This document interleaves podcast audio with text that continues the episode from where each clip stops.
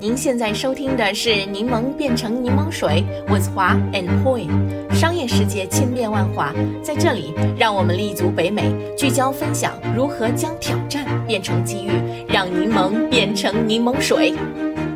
你们听众朋友们，大家好，我是华。大家好，我是 Poi。在今天的这个节目里呢，我想跟大家一起聊聊游轮这个话题。最近呢，就看到了 Bloomberg 的一则新闻。里面呢就提到了，在 COVID 导致整个旅游行业忽然停止三年多以后呢，又重新迎来了这个游轮的高峰。那么他们为什么这么说呢？在文章里面，他们就提到了，比如我们大家熟悉的这个游轮行业的领先品牌之一 Carnival，中文呢就是嘉年华。嘉年华呢，在它最新的这个季度的财务报表中就说，它的预订数量已经创了这个历史新高。客户的这个付款的总额达到了七十二亿美元，比之前的这个记录还高出了十多亿美元。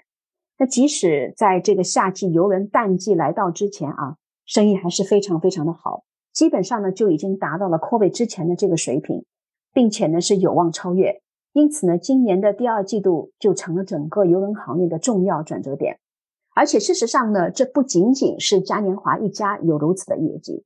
嘉年华的一些主要竞争对手，比如我们大家非常熟悉的，像这个 Royal Caribbean 和这个 Norwegian 也是大卖，并且呢，时常会出现超额预订的情况，导致呢这个游轮上的工作人员人手不够，服务质量呢也出现了这个问题。事实上呢，像 Carnival、Royal Caribbean 跟 Norwegian 这样三大游轮巨头呢，也是第二季度 S&P 500指数中表现最好的这个股票。另外呢，我也听说了，像 Royal Caribbean 最近刚刚完成了它号称世界上最大的这个游轮的建造。那这个新的游轮呢，就是长大概是一千两百英尺，重呢要到二十七万六千多吨。船上呢会有七个游泳池和一个设施很全的这个水上乐园。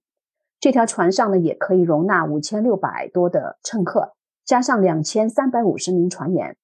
虽然呢是定于这个明年一月份起航，但是它的这个 pre-sale 已经是 Royal Caribbean 历史上表现最好的一个新游轮了。嗯，看来大家是在闷了三年之后都在报复性的旅行了哈。我们还记得在 COVID 最严重的时候，游轮业其实是遭受了巨大的重创的，大量的游轮都被闲置了，公司呢只能靠消耗巨额的现金来维持运转，整个行业的股价更是狂跌不止。对呀，但是即使呢，就是在游轮行业陷入极为困境的时候，游轮的这个预订仍然是持续的存在。二零二零年夏天的时候，我看到一项这个调查里面就发现，有这个百分之七十六的这个游轮爱好者已经随时做好了上船的准备。虽然呢，这个数字在当时是不足以抵消数十亿美元的这个损失的，但是呢，就可以说明了，就是游游轮行业即使是在最黑暗的时候，因为我们这些顾客的坚持。依然可以让大家看到希望。嗯，是的，而且在过去的三年里面，因为没有办法去自由的旅行嘛，那很多人都是有大量的时间来去整理自己的愿望清单的。而梦想重新上游轮呢，通常就成了最想做的一件事情了，因为听上去就很浪漫。所以呢，今年全球疫情开始缓和以后呢，复仇旅行就成为最大的趋势了。比如今年夏天前往欧洲的美国人数量将会创历史新高，即使是由于通货膨胀，整个酒店业的价格都大幅的上涨，但是消费者们似乎都非常愿意花钱去旅行。嗯，是的，我最近一段时间啊，已经在开始计划明年一月份的去做游人的这个梦想了。我上一次坐游轮大概是在六年前啊，是和我的朋友一起。去体验了一次从威尼斯出发的那个南欧的游轮的这个旅行，那个过程至今还是让我难忘。所以呢，就一直在期待着重新上游轮，但是因为 COVID 呢，就耽搁了好多年，好像是。所以呢，就希望明年也可以去试一下，看看可以是不是抢到那个 Royal Caribbean 的那个巨大游轮了。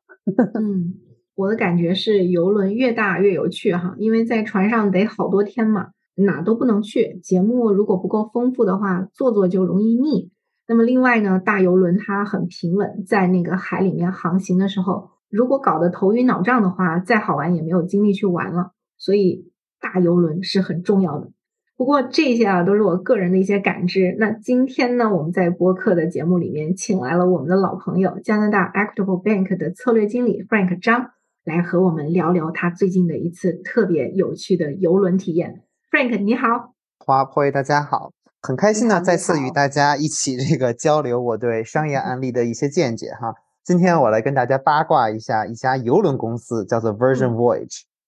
嗯，哎，Frank。欢迎哈！你是什么时候去做的游轮？在众多的旅游选择当中，你为什么会选择游轮呢？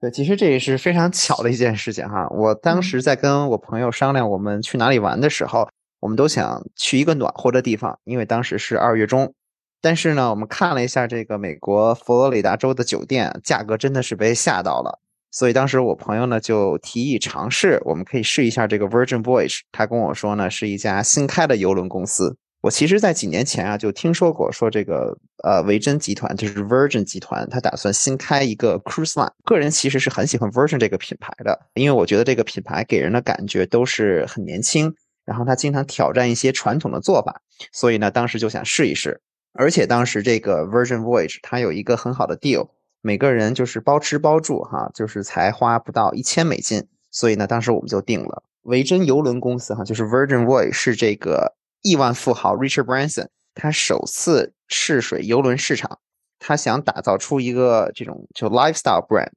啊，那他创造出一家公司呢，其实就是为了让人觉得说，在我这个游轮上，你能够体验出一种难以抗拒的假日体验，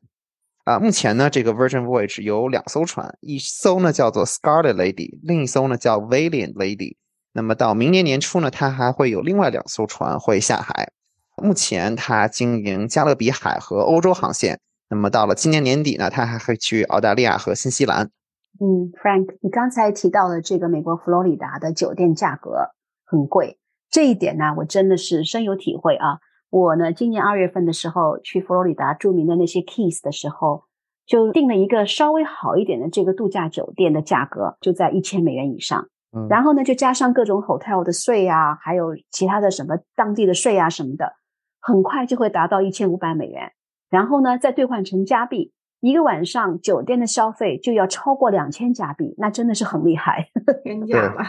对，然后呢，这个价格其实，在疫情之前真的是不可想象的数字，你知道吗？一个疫情下来以后，当世界人民都在复仇旅行的时候，我觉得所有的酒店和航空公司都在复仇挣钱了，变成是。所以呢，啊，听了你上面说的话，我觉得坐游轮真的是很划算。那么你是否可以跟我们分享一下 Virgin 游轮的这个体验呢？好的，这一次呢，我搭乘的这个叫做 Dominican Days 这个五千次夜之旅。这个游轮呢，它是从迈阿密出发，其实很多游轮都从 either 迈阿密或者 Fort Lauderdale 出发，然后它会在海上先游行一天，然后会到这个多米尼加的港口停留一天，你可以下去做一些个这种 offshore excursion。然后再经过海上漂流一天之后呢，会在这个巴哈马 Version 它自己有一个 beach resort，在那里呢，你可以再停留一天，最后呢再回到迈阿密。其实这个行程啊，很多的游轮公司都有，但我觉得呢，跟这个其他的游轮公司相比，Virgin Voyage 给我带来的最大感受就是它真的是一个成人的 Wonderland，就是一个成人的一个乐园哈。首先呢，Virgin Voyage 它呢只是针对十八岁以上的成年人。所以说，在那个游轮上是没有孩子的。它的目标客户群体呢，据我的观察哈，主要是二十五到五十岁左右。然后族裔的话呢，目前据我的观察，还是以像当地的这个白人为主。因为像很多亚洲人呀，其实都喜欢一家人一起出游啊。Virgin Voyage 呢，更像是 couple 或者是几个朋友一起出去。因为 Virgin Voyage 之所以它就是有这种。呃，adults only 的这样的一个要求呢，是认为他们认为就是说，你成年人或者父母也需要一个 getaway 的这样的一个旅游。那在游轮的设计上呢，我觉得 Virgin 跟其他游轮最大的不同就是它整条船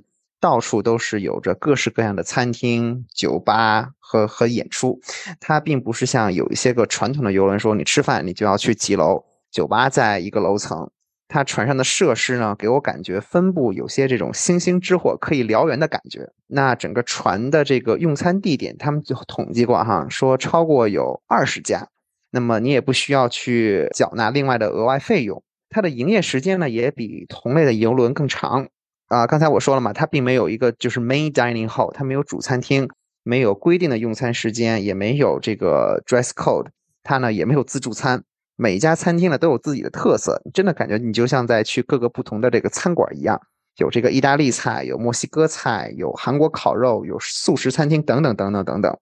它唯一有一个就是全天二十四小时这个营业的地方呢，就是它顶楼有一个类似美食广场的地方。那这个里边的话呢，有不同的柜台，你可以去点菜。那么刚才我说了嘛，这个整个的游轮呢有二十多家餐厅，那每家餐厅呢，其实你都需要提前定位的。Virgin 呢也考虑到了，就是说这些个它的 target customer 都比较喜欢用这个手机 APP，所以说呢，你在开航前四十五天就可以通过手机 app 来这个预定座位。游轮上有一些个常规的设施，比如说像游泳池呀、观景甲板呀。那除了这些之外呢，Virgin 的这个游轮上呢还有篮球场、拳击擂台、弹跳瑜伽，甚至是刺青等年轻人喜欢的玩意儿。那么在这个健身跟放松方面呢，还有一个户外俱乐部。有这个户外跑道跟这个拳击带，以及呢还有一个室内的健身房，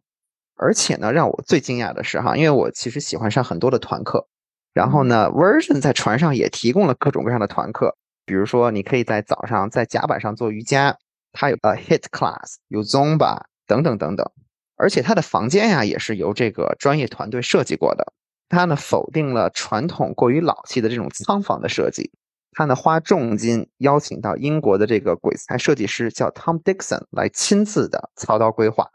把他的这个复古未来主义呢带到了海上。当你踏入这个仓房的时候，你会惊讶的发现一点，就是说它这个床啊是可以一分为二的，它白天可以拆分成一个舒适的沙发，晚上你回来的时候呢，它就会摇身一变，它就会凑成一张床。而且它的房间里边呢，有各种各样的这种灯光氛围。它房间是有一个 iPad，你在 iPad 上面你可以去点 Room Service，你可以去点，如果你想要这个 House Cleaning 的话。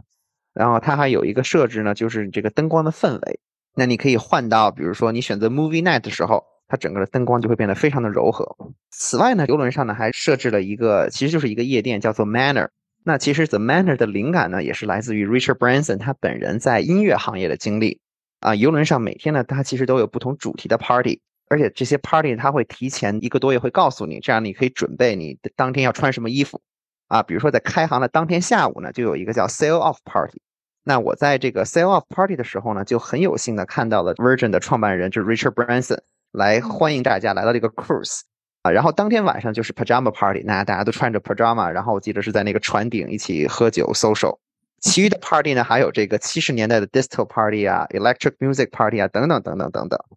而且他的演出也是非常的多的，他每天的演出都是不重样的，不是说每一天每一天的 schedule 都是一样的。他的这个演出有脱口秀，有杂技，甚至还有 drag show 等等。那令我印象最深刻的呢，就是有一个 show 叫做 ship show，拼写是 S H I P。那这个呢，是从晚上六点开始。你在进去的时候呢，他会给你一个菜单，你可以去点餐，然后你可以一边吃饭一边看台上的演出。活动真的是各式各样，每天都不重样的。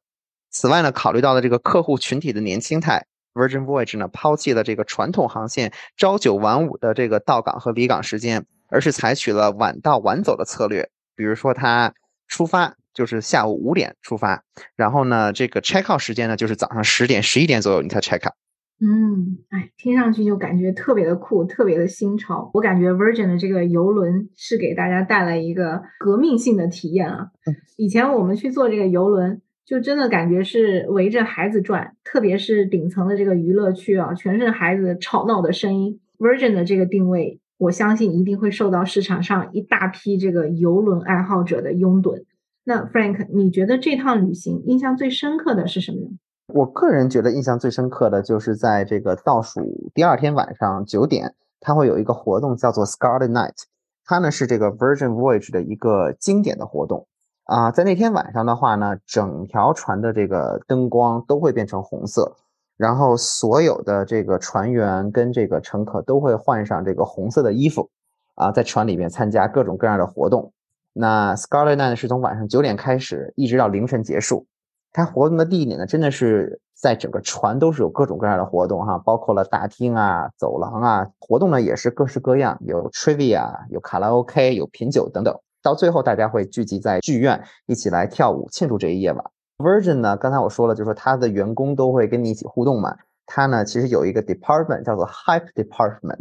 里面大约有十多个人，他们的这个主要的工作呢就是在游轮期间跟这个客人打交道、交朋友。所以呢，如果你有什么问题呢，你也可以去问他们，他们呢会去解决你一些简单的问题。那在很多活动的时候呢，他们也会担任这个气氛担当。最后一点，我一定要说很有意思啊，就是他们其实不会把这个游轮上的乘客称之为乘客，他们而是称之为水手，就是 sailor。所以每一次无论是广播啊，或者任何的 announcement，或者是 app 上给你 push 的消息，都是 ahoy sailors。嗯，这些品牌定位上的小细节真的是很能够体现他们的用心啊，而且就是给人一种不墨守成规的感觉哈。而且我觉得 Virgin 的品牌 DNA 和他那个创始人 Branson 的气质真的是太相吻合了。很特立独行，鼓励冒险，然后去追求这种自由自在的生活方式。而且他真的不是嘴上说说而已。这个 Branson 他自己就曾经驾驶热气球飞越了大西洋和太平洋。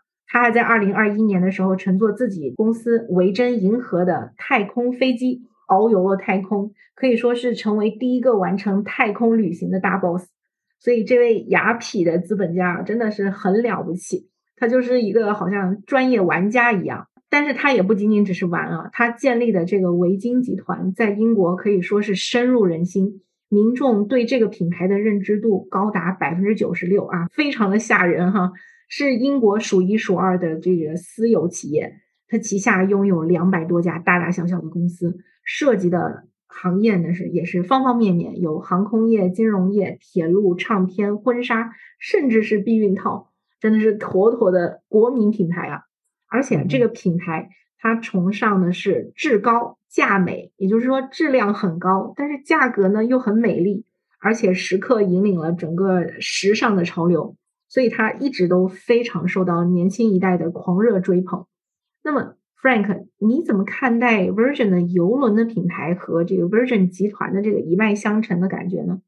对这个 Virgin，它确确实实是一个横跨多个行业的一家集团哈，它真是延伸到了人们生活的各个角落。其实，在加拿大也有这个 Virgin 的品牌，就是 Virgin Mobile 跟 Virgin Radio，它其实都是归于这个 Bell 集团旗下的。啊，以前在这个美国还有这个 Virgin America Airline，啊，现在已经收掉了。但是如果你要去英国的话，你也可以从美国的一些机场坐这个 Virgin Atlantic 的飞机。确确实实，它在这个所涉及的每一个行业当中，它并不是名列前茅的，但是呢，它都能通过它品牌的魅力，让消费者产生好感和信任。那确确实实就是说，Virgin 的一个品牌宗旨就是追求自由自在的生活方式，崇尚叛逆、开放、自由和浪漫。在 Virgin 的游轮上呢，有很多细节都有一些巧思，比如说有一个这个二十四小时可以点披萨的餐厅，它墙上就有一句话叫 “Do you want a pizza of me？” 就是 Do you want a piece of me？它其实就是这样的一个谐音哈。这些话听上去其实很有噱头，但是我们呢可以看出来，Virgin 在设计上体现出的这种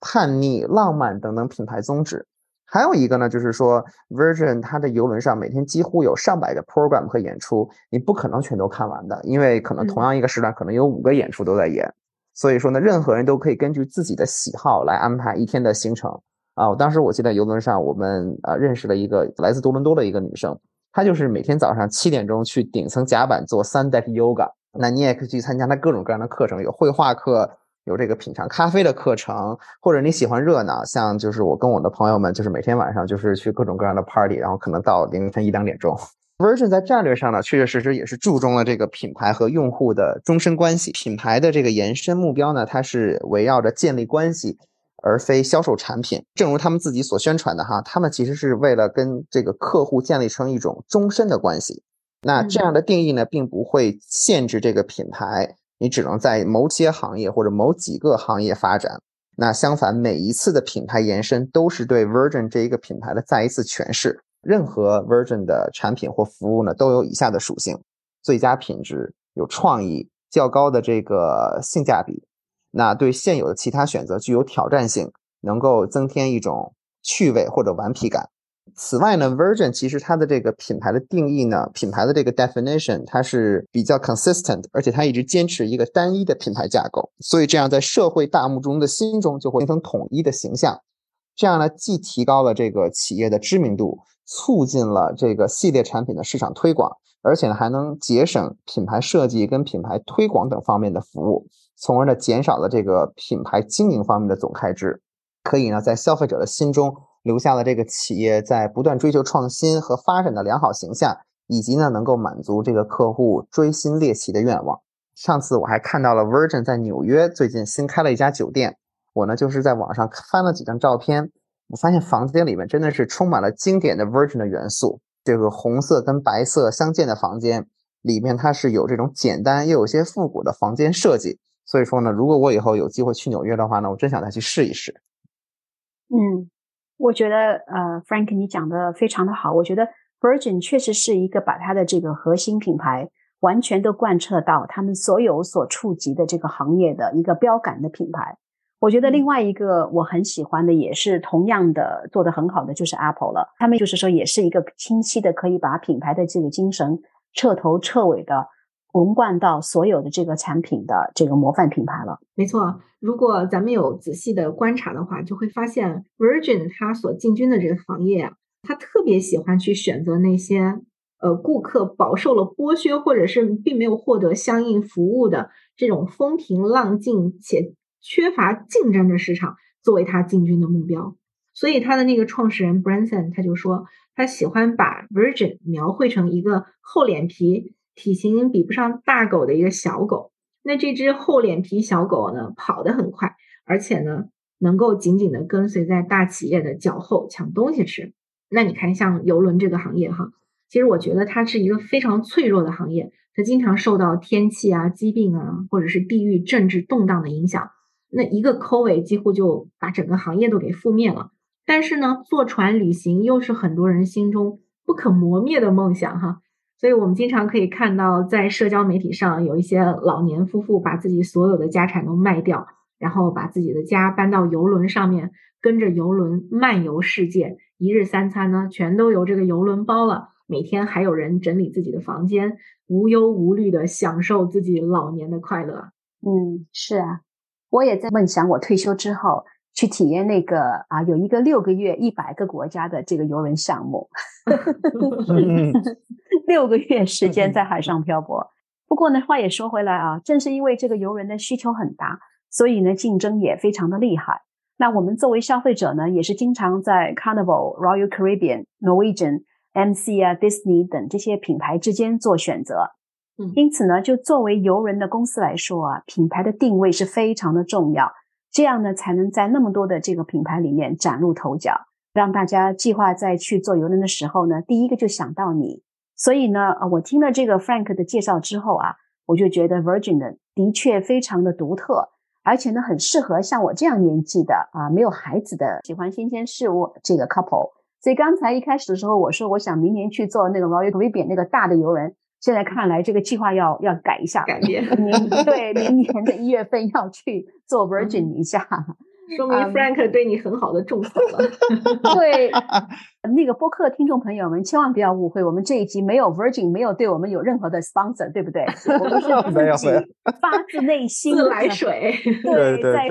在这个体验这个品牌，讨论这个品牌。啊，然后与大家分享这个品牌的很多优点，所以呢，我就觉得今天我们对 Virgin 的这个讨论是非常的有意义。因为呢，我们之前也讨论过很多这个品牌延伸的啊失败案例，包括呢啊我们在第三十六期的时候讲到了这个 Revlon 就是露华浓的这个失败案例，还有呢在第四十六期的时候讲到了这个 Bed and Bath and Beyond。但是呢，这个 Virgin，你看它居然可以跨这么多的行业。而且呢，很多都是在大众品牌中虎口夺食，所以呢，我觉得真的是一件非常了不起的事情，真的是将这个品牌的力量发挥到了至极。所以呢，正如这个 Branson 向人们解释为何他的公司取名为这个 Virgin，因为呢，他觉得这个名字啊比较性感，容易呢就让人产生联想，并且呢过目不忘。当你一想到 Virgin 这个品牌的时候，你就会淋漓尽致的体验到他那种自由自在的这种生活方式，叛逆啊、开放啊、崇尚自由啊，以及就是这这种极度珍贵的浪漫、扎实的这种品牌的演绎，我觉得是它品牌延伸的这种最大的底气了。好了，我们今天的节目就到这里结束了啊。首先呢是要谢谢 Frank 再次来我们的这个节目做客，希望你下次再来。好的。在结束我们今天这一期的节目之前呢，我们也想啊继续询问一下我们的听众朋友们，你们对今天的这个话题有什么感想？也欢迎你们在我们的这个网站上留言。另外呢，我们的领英的这个 community page 也已经开启了，所以我们也欢迎大家加入我们的 LinkedIn 的 page，和其他的播客听众朋友们一起学习探讨更多的商业案例。好了，谢谢大家的收听，我们下一期节目再见。呃，再见。再见。感谢收听我们这一期的内容，欢迎订阅我们的 Podcast 频道，搜索“柠檬变成柠檬水”。我们期待与你一起热爱学习、热爱思考、热爱品牌、热爱挑战。